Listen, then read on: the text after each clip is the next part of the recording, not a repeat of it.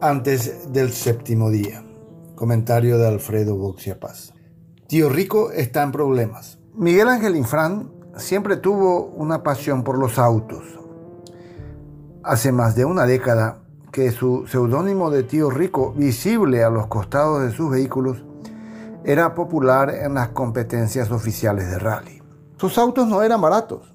He leído que el último que compró en 2021, un Skoda Fabia Rally 2, está valorado en 250 mil euros.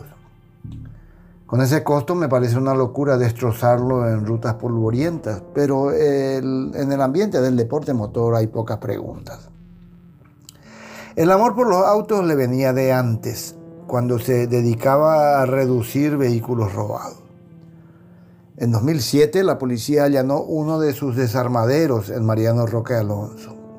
Ya entonces había establecido vínculos con organizaciones criminales de Bolivia, porque Infran de verdad quería parecerse al tío rico de Walt Disney. El crecimiento de su estructura logística hizo inevitable que incursionara en el narcotráfico. Él tenía solución para todo.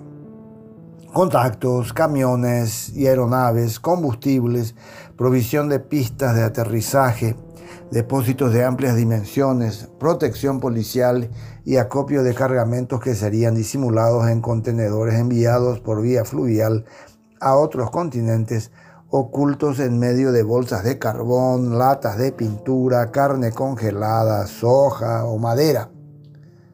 Tuvo suerte, tío Rico. Le tocó estar en la cresta de una nueva ola de negocios. La ubicación geográfica de Paraguay y la fragilidad de sus instituciones abrieron un nicho interesante en el mercado narco. La hidrovía Paraná-Paraguay se convirtió en un corredor de la cocaína. Las cosas le fueron tan bien que lo sobrepasaron. Demasiado dinero para una sola persona. Fue creativo, tío Rico. Convocó a sus familiares y amigos más cercanos a ser parte del grandioso esquema Infran. Ellos figuraron como propietarios de empresas de transporte, residencias, emprendimientos ganaderos, agrícolas, industriales y comerciales que servían para lavar unos activos desbordantes. Todos felices, pero en un momento dado eso tampoco fue suficiente. Entonces el jefe del clan decidió expandirse hacia dos terrenos con escaso control financiero, la religión y la política.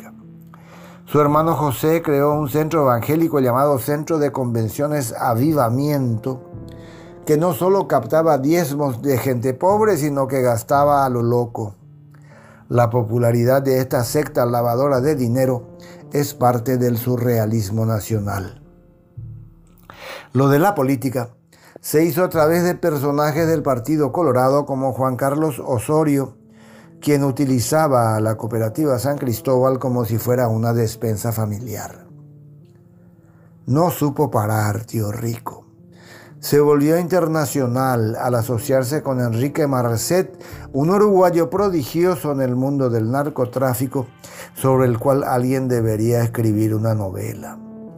Era un tipo simpático e inexplicablemente rico, que se dedicaba tanto a producir un concierto musical como a ser titular en el equipo de primera del Deportivo Capiatá del diputado Erico Galeano.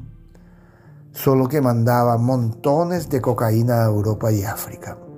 Y tío Rico, su mano derecha, era el que le aseguraba impunidad anestesiando a fiscales y policías.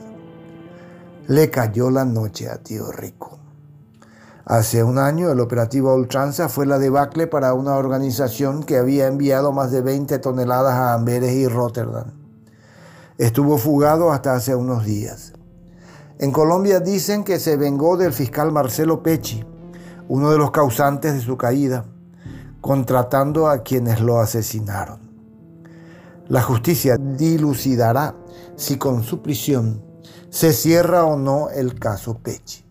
Pero de lo que no quedarán dudas es que Tío Rico es un arquetipo de este pobre Paraguay narco del siglo XXI.